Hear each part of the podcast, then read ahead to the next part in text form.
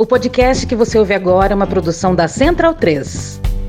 O Kelezé, na década de 70, foi secretário da Saúde do Estado de São Paulo. Foi muito criticado quando ele tomou a decisão de distribuir leite para as crianças.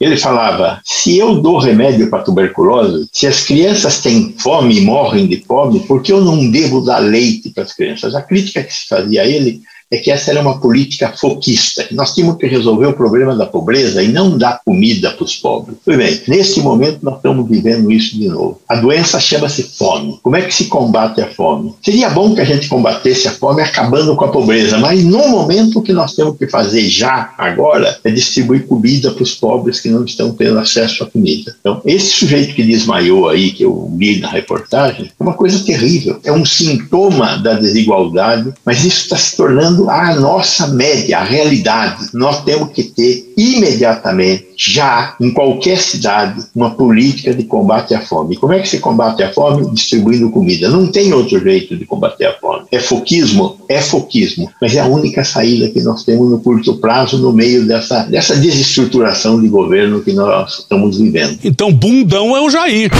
Medo e delírio em Brasília. É uma canalice que vocês fazem. Olá, bem-vindos ao Medo e Delírio em Brasília com as últimas notícias dessa bad trip escrota em que a gente se meteu. Bom dia, boa tarde, boa noite. Por enquanto. Eu sou o Cristiano Botafogo e o Medo e Delírio em Brasília, medo e delírio em Brasília.wordpress.com é escrito por Pedro Daltro. Esse é o episódio dias 1066 e 1067. Ah, é? Foda-se. Enfia no rabo, gente. Ó, oh, como o cara é grosso. Bora passar raiva? Bora. Bora. Bora! Bora!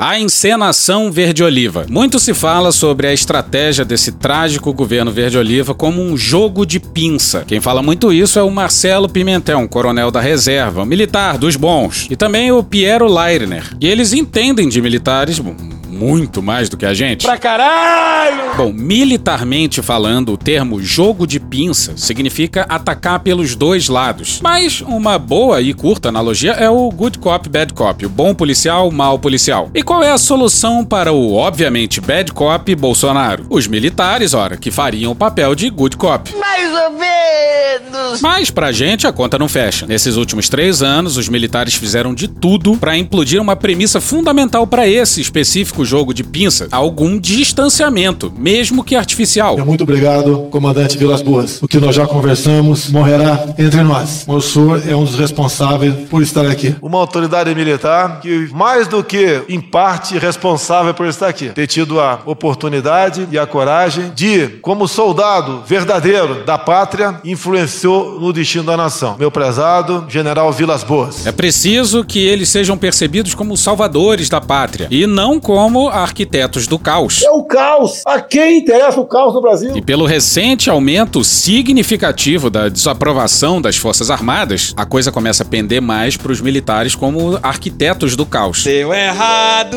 Não à toa, o governo colocou um general da ativa para comandar a saúde em plena pandemia, mas tinha também General da ativa. como porta-voz do governo. Colocaram um general da ativa. Também tocando articulação política. Tinha general na Casa Civil, na Casa Civil, onde já se viu. Pra onde você olha, tem um militar. A Oprah passou em Brasília distribuindo militar pra todo mundo. Teve general, ministro da Defesa, dando sobrevoo de helicóptero com o presidente em manifestação que pedia fechamento do STF. Nós não queremos negociar nada. Teve um punhado de ameaças assinadas por generais. Isto é um deboche com a sociedade. Se não todas, uma grande parte das insanidades presidenciais são compartilhadas pelo generalato. Visões sobre Amazônia, China, educação, ameaça do comunismo, Air quotes. guerra cultural, conservadorismo exacerbado, visão de história do Brasil, a porra toda. Se há discordâncias, são irrelevantes, residuais. E, mesmo que não fossem, não são pronunciadas pelos militares, o que Significa. ainda mais jamais eles participando tão ativamente do governo. Bom, mas aí, atropelados pela realidade que vai se mostrando até o momento, pelo menos, em que Lula já prepara o terno para 1 de janeiro de 2023. Chupa que a cana é doce, meu filho. Enquanto Bolsonaro não dá sinais de que vai desistir da campanha, apesar de dizer volta e meia que não sabe ainda se vai ser candidato. Não fode, meu irmão. O que tudo indica que é lorota, dada a movimentação em torno do auxílio, o que mostra que ele é candidatíssimo. Não precisa ser muito inteligente, isso é coisa óbvia. Bom, mas enquanto o Bolsonaro não desiste, o generalato não tem muito para onde correr. Se fodeu. O jogo de pinça original deveria dar um presidente general. Mas a verdade é que se algum quatro estrelas se atrevesse a tanto, não teria nem 5% dos votos. Deu errado. E aí resta o quê? Ser vice de algum civil com mínimas chances de vencer o Lula. E um dos pontos aqui é que é muito improvável que esse tenha sido o plano original. Ei, fodendo!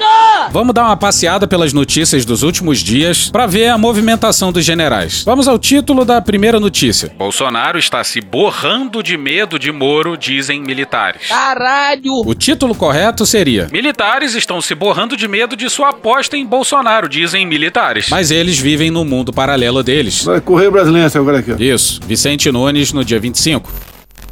Integrantes do mais alto escalão das Forças Armadas dizem textualmente que o presidente Jair Bolsonaro está se borrando de medo da candidatura do ex-juiz Sérgio Moro. É questão do cocô. A percepção no entorno do presidente é a de que Moro tem força suficiente para tirá-lo do segundo turno das eleições de 2022. Segundo militares, o Palácio do Planalto está dizendo que o teto de Moro nas intenções de votos é de 18%. Instituto Tirei do Cu. Os dados que você quer.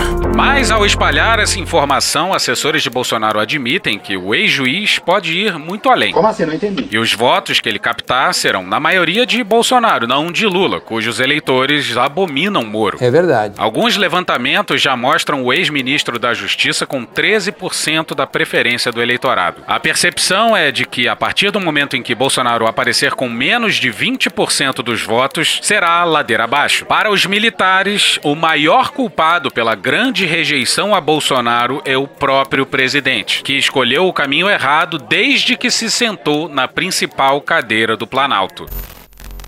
E abrindo um parêntese, é interessante o movimento que pode ser que esteja ocorrendo agora e que aparece aí na superfície na última pesquisa sobre avaliação do governo Bolsonaro realizado pelo Atlas Político. De setembro para novembro, o ruim e péssimo se mantêm estáveis em por volta de 60%, mas o regular sobe de 14 para 20 e o bom e ótimo caem de 24 para 19. Será indício desse tipping point aí? Bom, eu cansei de achar que agora vai e sempre me decepcionar com uma fatia grossa da população que ainda apoia o presidente. Mas enfim. Mas, segundo a fonte do Vicente Nunes, os militares agora acham que o presidente escolheu o caminho errado desde que sentou na cadeira. Quem poderia imaginar, né? Eu tô passada, chocada. E só enfatizando de novo, é curioso como eles datam desde o primeiro dia de governo, mais de um ano antes da pandemia. Aqueles que continuam apoiando o Bolsonaro até agora dizem que ele fez tudo de errado desde o primeiro dia na cadeira presidencial. Fica passando tua vergonha aí, cara. Tu botou essa, esse jumento, tu botou essa merda lá. Bolsonaro faz tudo errado e eles estão lá colados com ele. Para os militares, a reeleição dele será atropelada pela economia, por causa das medidas eleitoreiras que ele tomou e tomará para tentar reconquistar o eleitorado. E quem chancela essas medidas eleitoreiras são os generais do governo também. Bom, e o Centrão, claro, mas cujo casamento com o governo foi feito pelo general Ramos. E quando esse ainda estava nativa. Ó a informação aí. E a fidelidade do Centrão é baseada no orçamento secreto, uma criação desse mesmíssimo general. Mas passemos à segunda notícia. Para militares, Carlos é o pior dos filhos de Bolsonaro. Depois diz que eu sou grosso. Um maluco. Sabe como é que é? Preciso encontrar culpados. Pode me culpar à vontade, não tem problema não. Não tenho culpa disso. Mas fica mais engraçado assim. Não tenho culpa. Não tenho culpa. Não tenho, não tenho culpa. Cu, cu, cu, cu, cu dilatado. Sou aluno da quinta série. Desculpa. Mas bora pro mesmo Vicente Nunes no mesmo dia 25. Aonde, Bozão? O Rio Brasileiro? Isso. Em conversas reservadas com integrantes do governo e com fardados que convivem com o presidente Jair Bolsonaro, militares admitem que o pior dos filhos do chefe do executivo é o vereador pelo Rio de Janeiro, Carlos Bolsonaro. Ele é visto como um maluco, sem controle. Ninguém controla maluco. E Bolsonaro é o quê? Se não um maluco sem controle? Na sessão da tarde. O que, que eles estão querendo dizer? Que o governo verde-oliva é o que é, mas não pela mão dos militares, mas pela mão civil do Carlos Bolsonaro? Cara, mete uma dessa. O Carlos Bolsonaro tem participação no governo ser como ele é. É até triste de dizer isso, mas ao que parece, Bolsonaro é emocionalmente refém dos filhos e vice-versa. Mas disso os generais já sabiam. E tirar o cu da reta quanto ao resultado do governo não dá, né? Culpa é tua. Culpa é tua. Vou esquecer disso jamais. Não vou esquecer jamais. Os militares contam que basta uma troca de mensagens com os filhos para Bolsonaro abortar acordos fechados. E Carlos tem grande influência sobre o presidente, sobretudo por repassar a ele os movimentos das redes sociais. Fica só no celular, menino, só. Assim, um acerto feito na noite anterior é desfeito às 5 da manhã. Não por acaso, admitem os militares, o governo de Bolsonaro degringolou. Cala a boca, não perguntei nada. E o presidente corre o risco de sair pela porta dos fundos do Palácio do Planalto, ao não chegar nem ao segundo turno das eleições presidenciais de 2022. Deus E porra, honestamente, só isso explica o porquê do Bolsonaro ainda apelar para setores tão pequenos e radicalizados do seu eleitorado, como os antivacina, por exemplo. Eu não tomei a vacina. Quem quiser seguir meu exemplo, que siga. Bom, a possibilidade do Bolsonaro realmente acreditar no que diz também não é impossível. Mas enfim. Mas deu pra entender? Na visão dos militares, degringolou não porque Bolsonaro representa essa visão anacrônica do exército, mas porque é influenciado pelo filho. Em 50 metros, tire o cu da reta. E essa matéria aí, se a gente comprar ela no seu valor de face, é a confissão de que o exército, na visão do próprio exército, deu o all-in, entrou de cara, entrou de cabeça numa candidatura e num governo que é controlado pelo filho maluco. Fode, porra! Ele pode ser atropelado pelo ex-juiz Sérgio Moro, que disputaria a final com Lula. Para os militares, infelizmente, Bolsonaro tenderá a seguir ainda mais as maluquices dos filhos, que vão se desesperar ante a possibilidade de o pai não ser reeleito. A papuda, lhe espera. Boa estadia lá, valeu? Eles se empanturram com o poder, dominam várias áreas do governo e vão cair no ostracismo caso a derrota do presidente se confirme nas urnas. Eu acho é pouco. E vários generais também iriam pro ostracismo. Os generais do palácio, o que é que eles vão ser quando o Bolsonaro deixar o governo? Nada. Mas vamos para a terceira notícia, cujo título é Grupo de WhatsApp simboliza apoio de cúpula militar a Moro. Felipe Frazão no dia 28. Onde, Bozelo? Correio Brasileiro? Não se fudeu no Estadão. Na semana passada, a filiação do general Carlos Alberto dos Santos Cruz É golpe. ao Podemos, partido do presidenciável Sérgio Moro, expôs um movimento que pode rachar o apoio ao presidente Jair Bolsonaro nas Forças Armadas. Será mesmo? Em círculos fechados, militares reconhecidos na tropa como formuladores, responsáveis por artigos de viés conservador e desapontados com Bolsonaro, se entusiasmaram com a união entre Moro e Santos Cruz. E não vem com esse teu papinho de, ah, você só fala sobre política, não vem falar de política agora não. Não fode, meu irmão. Com formuladores desapontados, a gente não consegue crer que pessoas que simplesmente liam um jornal sabiam muito melhor quem era Bolsonaro do que os militares. Ah, porra. É que nem você colocar um elefante numa loja de cristais e ficar depois desapontado que o elefante tenha quebrado a porra toda. Desapontados que o governo Bolsonaro tenha dado errado. Tava esperando o quê? E nessas horas é bom lembrar da conge, Rosângela Moro. Abre aspas. Eu não vejo o Bolsonaro, o Sérgio Moro. Eu vejo o Sérgio Moro no governo do presidente Jair Bolsonaro. Eu vejo uma coisa só. Fecha aspas. Exatamente isso. Ora, o sujeito foi por mais de um ano o ministro da Justiça de um presidente de retórica marcadamente fascistoide. Chancelou o aumento brutal de armas e munições no Brasil. E ainda veio com o excludente de ilicitude. E agora vem afetar surpresa. É tipo, nossa meu, nunca podia esperar um comportamento desse tipo do pessoal da Ku Klux. Puta, não puta muito injusto, meu. E aí, no final das contas, tá certa, Rosângela. Caralho, 2021 a gente tá elogiando a esposa do Moro. A que ponto chegamos no Brasil aqui? Estou limite, Brasil. Abre aspas. A terceira via é uma boa solução para o impasse que vivemos. Há um medo grande da volta do PT, da esquerda. Fecha aspas, diz o general de exército da reserva Paulo Chagas, decepcionado com Bolsonaro, a quem apoiou em 2018. Eu não votou em Bolsonaro porque acho o Bolsonaro inteligente. Não dá. Abre aspas, não passamos de eleitores engajados. Nosso papel é difundir nosso pensamento e mostrar que não existe um caminho só, que a gente pode e deve evoluir. Vejo muitos militares que concordam que Bolsonaro foi uma decepção. Preferiu reimplantar o presidencialismo de coalizão. A essência política não mudou nada. Fecha aspas. Pois é, galera, aí o que? O desmonte da saúde, da educação, da ciência, a pandemia e tudo mais tá de boa. O que pega mesmo é o centrão. Centrão. Pois é, o problema são só as alianças. Toda a estupidez reinante seria justificada se não se aliassem ao Centrão. É aquele diálogo entre o Witzel e o Jorginho Melo. Infelizmente, o senhor está apoiando um governo que é fascista e que se demonstrou antidemocrático mas de mão limpa, né? E o senhor não, né? Pois é, e tanto engajamento desses eleitores engajados, engajados e fardados, deu no tweet barra ameaça de golpe do Vilas Boas em 2018. E muito desses eleitores engajados e fardados da ativa, né? O que é. Proibido. E a gente não cansa de repetir que Bolsonaro faz campanha nos quartéis desde 2014. Nós temos que mudar esse Brasil, tá ok? Alguns vão morrer pelo caminho, tá? mas eu estou disposto em 2018, seja que Deus quiser, tentar jogar para direita esse país. E nesse grupo de WhatsApp aí tem até diretor do Instituto Vilas Boas. Caralho! Na manhã da última quinta-feira, dia 25, data de sua filiação ao Podemos, Santos Cruz expôs uma parte do que pensa e discute entre os camaradas. O discurso, escrito à mão em um bloco de papel, defendia o liberalismo econômico, o conservadorismo e a paixão às causas sociais. Aham. O general pregou a eliminação de privilégios imorais, Sim. a redução de desigualdades vergonhosas e o fim da reeleição, do culto à personalidade e do aparelhamento de instituições. E é isso mesmo, é um general brasileiro falando em fim de privilégios. Alguém realmente acha que o exército tá preocupado com desigualdades vergonhosas? Os caras elegeram Bolsonaro, muitos deles ainda estão no governo e vem agora criticar a culto à personalidade. E aparelhamento de instituições? Vou interferir!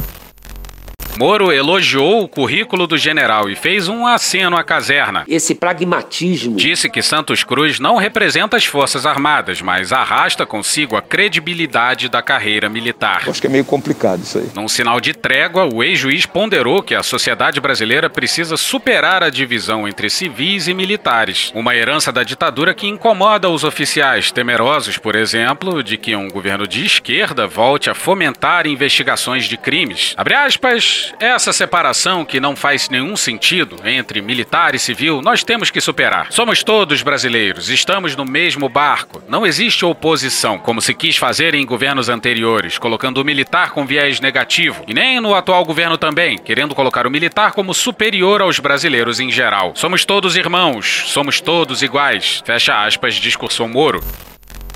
O problema aí é o discurso de igualdade que ignora a realidade de desigualdade e que, no fim das contas, só faz manter a desigualdade ou não trabalhar pelo seu fim, que dá no mesmo. Quem cria essa divisão? Os próprios militares. Analogamente, é a mesma perspectiva dessa direita louca, dessa parte louca da direita, em relação a racismo. Não é quem promove medidas compensatórias para minorar desigualdades que existem que gera desigualdade. Não é assim, não faz sentido isso. As desigualdades, as distinções estão lá. Voltando para as Forças Armadas, quem entre várias aspas, distanciou as Forças Armadas do resto da população foram elas mesmas. Logo mais a gente vai falar de trabalhos antropológicos feitos falando de insulação e de endogenia nas Forças Armadas. Mas é por causa dessa divisão criada por eles mesmos que eles têm, por exemplo, um sistema previdenciário só para eles. Por isso, eles têm também uma rede de escolas militares. Os militares se julgam diferentes e superiores aos civis. Até o Moro falou isso. Ó, a seguir, palavras do Celso Castro, especialista no mundo militar.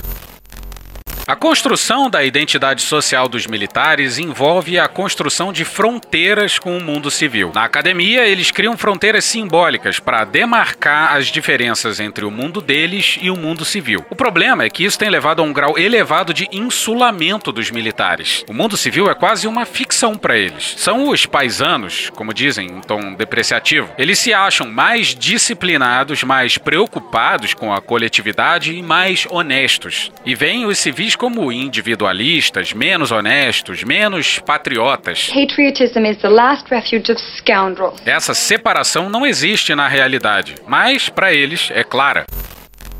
E essa mesma entrevista aí do Celso Castro é muito boa e já entrou por aqui no Medo e Delírio. Tá no episódio dias 1001 a 1003. Mas volta para a matéria do Estadão. Amigo de Santos Cruz, o general de exército da reserva Ítalo Fontes Avena, ex-conselheiro da Missão do Brasil nas Nações Unidas, concorda que a adesão a Moro sinaliza para a caserna um flanco político alternativo ao Palácio do Planalto. Abre aspas, o meio militar é livre para escolher o caminho que quiser. Deixa cada um se fuder do jeito que quiser. Fecha aspas, diz o general Avena. Abre aspas, pela nossa formação somos liberais, legalistas e anticomunistas. Não, brother. Pois é, o curioso caso dos legalistas que louvam torturadores e celebram golpe. Pois é, e proporcionalmente, as Forças Armadas são os maiores responsáveis pelo rombo previdenciário. Aí liberalismo com o refresco dos outros é cu, né? Passarinho que come cu não sabe a pedra que tem. Tem que privatizar o exército. Tem que acabar a justiça.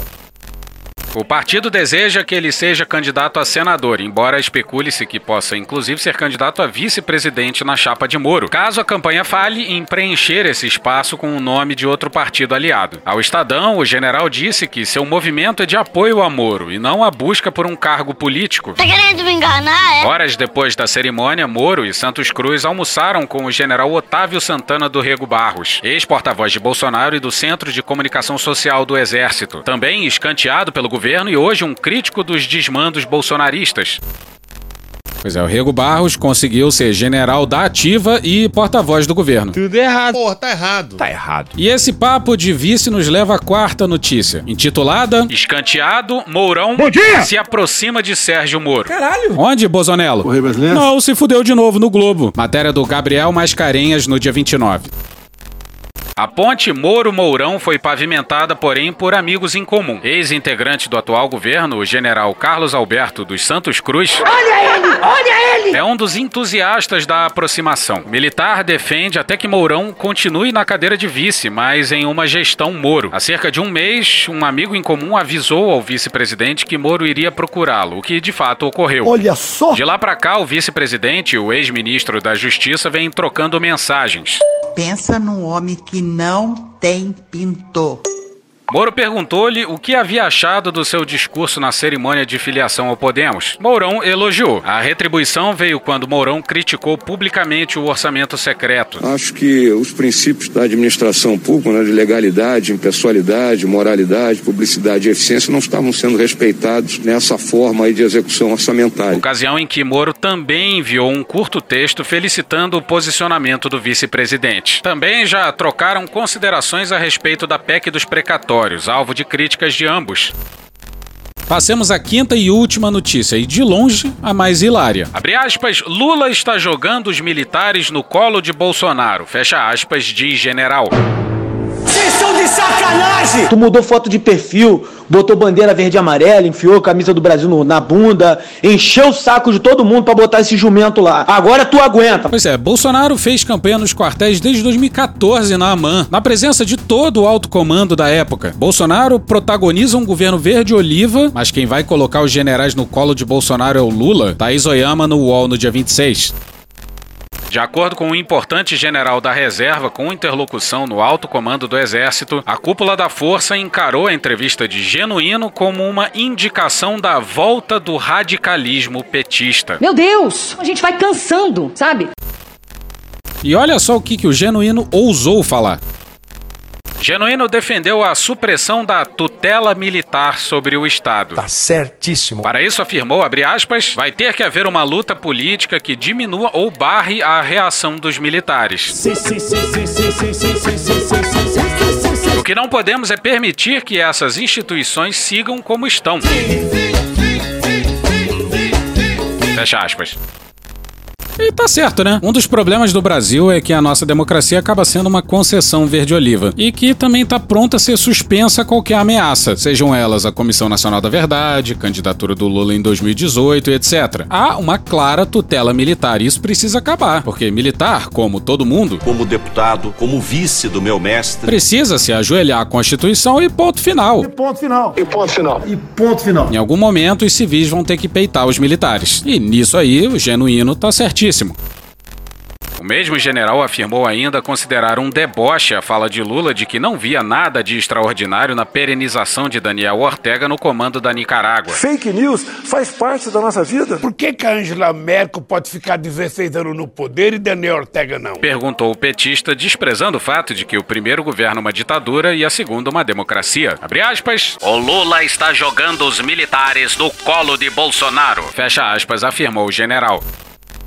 E só abrindo um parêntese, esse foi o ponto em que o Lula errou nessa fala sobre a Nicarágua. Comparar 16 anos de Merkel com 14 anos de Ortega, no sentido da democracia, tá? E em sugerir que não sabe o porquê de opositores do governo terem sido presos na Nicarágua, sugerindo que talvez eles tenham feito algo de errado mesmo, que mereciam a prisão. Porque se tem alguém que sabe disso no Brasil, é ele. Impossível que ele não tenha mais informação do que eu ou você. Mas, verdade seja dita, ele começa falando que nenhum político é imprescindível e valorizando a alternância de poder. Então, Tá aí, ó. Tá aí, ó. Agora, dizer que isso que o Lula disse é sinal de radicalismo, quando o PT fez o governo que fez, conciliador pra caceta, e quando eles estão do lado do Bolsonaro, aí não dá, né? O importante general com interlocução junto ao alto comando do Exército foi um dos abordados por enviados do ex-presidente. Ele conta a resposta que deu. Abre aspas, não há como virar para os militares e dizer que aquele cidadão que patrocinou a maior estrutura de corrupção já vista e pôs no governo uma presidente que afundou o país na pior crise econômica agora vai salvar o Brasil. Fecha aspas.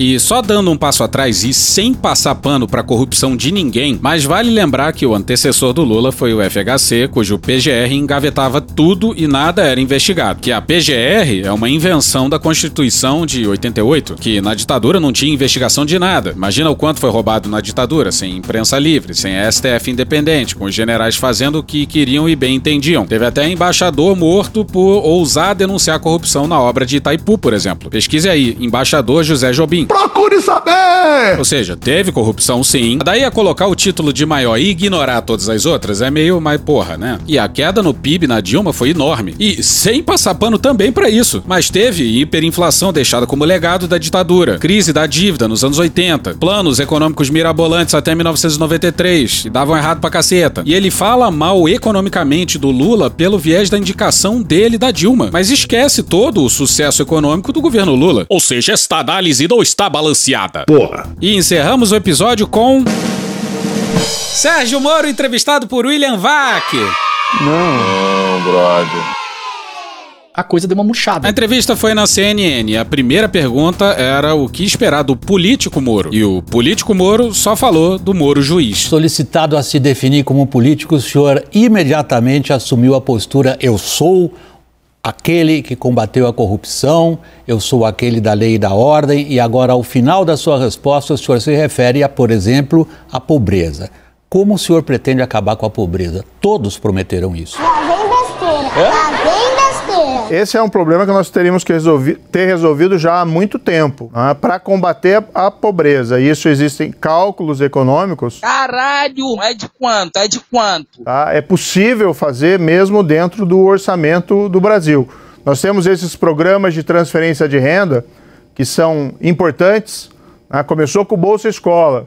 Depois quiseram mudar o nome por motivo eleitoreiro para Bolsa Família. Não. Não. Não. Não. Não. É óbvio que não. Na época se tratava de um novo programa, da unificação de vários programas sociais em um, com um novo desenho, colocando a renda na mão das mães de família, condicionalidades e tudo mais. E por esse novo desenho, o Bolsa Família foi reconhecido internacionalmente. E agora, de novo, por motivos eleitorais, para Auxílio Brasil. Mas são programas de transferência de renda importantes, que complementam a renda das famílias que se encontram em dificuldades. Seu Rolando Lero. Agora, é, o que nós temos, e nós temos conversado com muitos especialistas a esse respeito, é importante uma abordagem mais individualizada das causas da pobreza. O que, que tem levado uma determinada comunidade a não escapar da armadilha da pobreza? O que, que leva uma determinada família a não conseguir escapar desse ciclo de pobreza?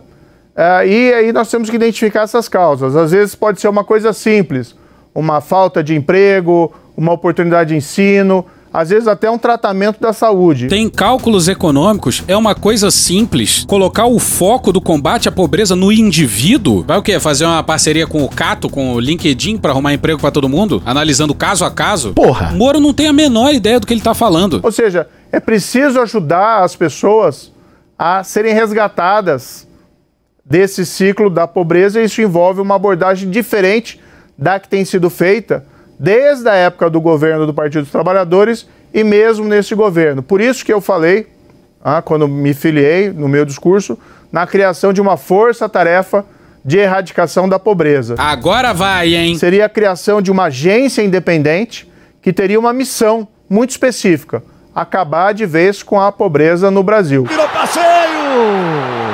É isso, gente. Como é que ninguém tinha pensado nisso antes? É só formar um comitê gestor e vambora. Porra. E a quadra da história é tão delicada que o William Vac até que foi bem. Deixa eu prosseguir na questão das reformas. É, o senhor sabe que um dos principais diagnósticos das questões de contas públicas no Brasil se refere à incapacidade de sucessivos governos de controlar a questão dos gastos públicos.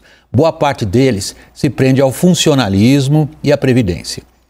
O senhor seria a favor de uma reforma administrativa que abolisse os privilégios, por exemplo, do judiciário, ao qual o senhor pertenceu boa parte da sua vida? Olha que legal! Essa eu quero ver. Bom, o Moro enrolou por uns dois minutos até que. Eu não sei se quem nos assiste entendeu se, afinal de contas, o senhor lutaria contra determinados privilégios no funcionalismo público, mas deixo a seu critério se quiser prosseguir nessa linha.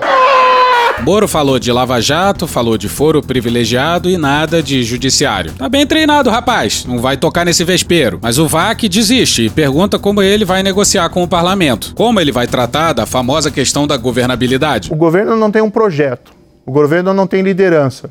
Como se vai negociar com o Congresso? Como o Planalto pode negociar com o Congresso se ele não tem, um projeto? Que espécie de país que é o Planalto? Ninguém sabe. Ninguém sabia em 2018. O programa de governo do Bolsonaro era mais constrangedor do que a apresentação do Dallagnol. E ainda assim, o Moro se metamorfoseou com o Bolsonaro, né, Rosângela? O Moro enrolou o VAC por mais alguns minutos, até que. Me permita interrompê-lo nesse ponto pelo seu uso da palavra governabilidade. Minha pergunta foi no sentido qual é a sua governabilidade, na hipótese do, da eleição de Sérgio Moro, o novo presidente do Brasil, perante um legislativo com tantas prerrogativas. E eu fui pedindo que o senhor falasse do papel do judiciário e, particularmente, do STF nas questões de governabilidade. Como o senhor imagina a sua relação com o STF, que declarou a sua suspeição, por exemplo? Eu e como grande que e, e só para completar, só para que Tá. eu possa completar, perdoe.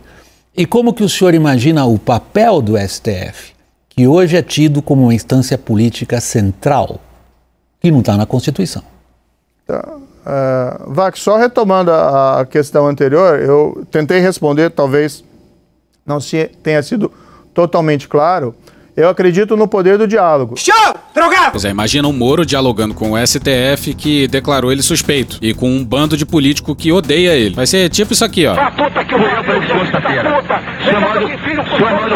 Nós estamos conversando com vários agentes políticos e com vários partidos políticos. Claro que a governabilidade se constrói com diálogo, mas não tem como construir, não há como ter um diálogo se nós não temos um projeto. Então, primeiro é construir o projeto. E dentro desse diálogo, evidentemente, nós temos que ter princípios, valores que vão estabelecer o limite do que pode ser feito. Ou seja, Moro não tem projeto e esse projeto tá se moldando conforme ele sente o terreno? Aí fica uma bela pergunta, né? Se você não tem projeto, pra que que você quer a presidência? E Moro deve ter jurado que ia ser uma entrevista tranquila, mas ele Nós temos uma realidade política no Brasil hoje, é, que o senhor, como pré-candidato, evidentemente não ignora, que é a ausência exatamente do diálogo e da capacidade de entendimento, inclusive, sobre o que seriam os fatos. O senhor cita muito uma figura da história americana, Abraham Lincoln, o presidente americano, logo ali na época da Guerra da Secessão. Nessa hora o Moro dá um risinho confiante que vem uma levantada pra ele cravar. E o que se conhece da história de Abraham Lincoln é o reconhecimento de que em política não se consegue afirmar princípios. Caralho! E a vida do Moro não tava fácil, não. Vamos, vamos falar por último, é a minha última pergunta, sobre o seu aprendizado político. Antes da Lava Jato, o senhor leu sobre a reação do sistema político italiano à campanha das mãos limpas. O sistema político italiano ganhou da campanha das mãos limpas. Muitos que o aplaudem é, reconhecem que, em parte da sua atuação como juiz da Lava Jato, o senhor, em nome do combate à corrupção e em nome de combater o que era visto como um golpe à democracia, que é o financiamento de partidos e de pessoas através de dinheiro público, o senhor deixou alguns princípios jurídicos de lado. Foi esse seu aprendizado?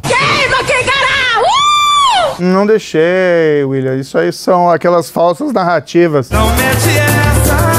Moro tá tomando entortada até do William Vac. Eu acho é pouco. E acabou. Tchau pra vocês. Que Deus tenha misericórdia dessa nação.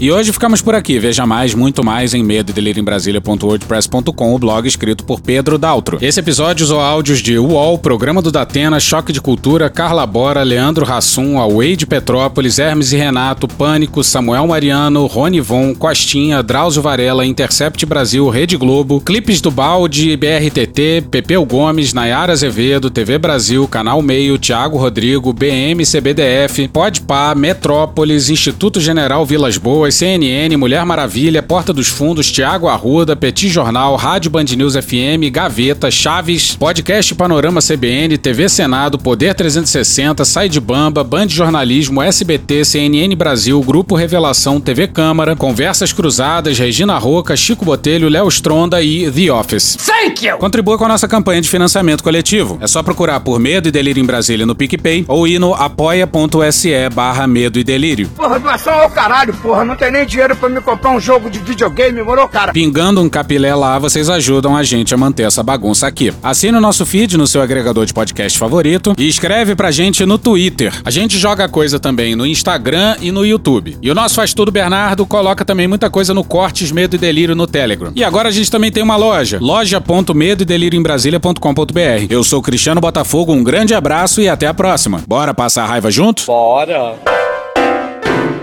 Permite uma parte? Não lhe dou a parte. Não lhe dou a parte. A fome severa no Brasil, que atingia menos de 2,5% da população em 2019, ela vem avançando e ela atingiu no ano passado 8%. Já quanto aos dados sobre a fome moderada, a taxa chega a 24% da população em 2020. O Brasil percorre o mundo se gabando de ser o país que alimenta um bilhão de pessoas pelo mundo, que os alimentos muito bem, é, e é verdade, a questão é que a desigualdade no próprio país ela é absolutamente profunda, tão profunda que você tem um quarto da população brasileira de um país que exporta produtos agrícolas para o mundo inteiro, vivendo uma situação como essa. Puta que pariu. Porra. Porra. Porra. Porra. Putinha do poço. Problemas? Pornô. Pornô. Paralelepípedo de crack? Paralelepípedo de crack? Paralelepípedo de crack. Presidente, por que sua esposa Michele recebeu 89 mil de Fabrício Queiroz? Parte terminal do aparelho digestivo. Pum.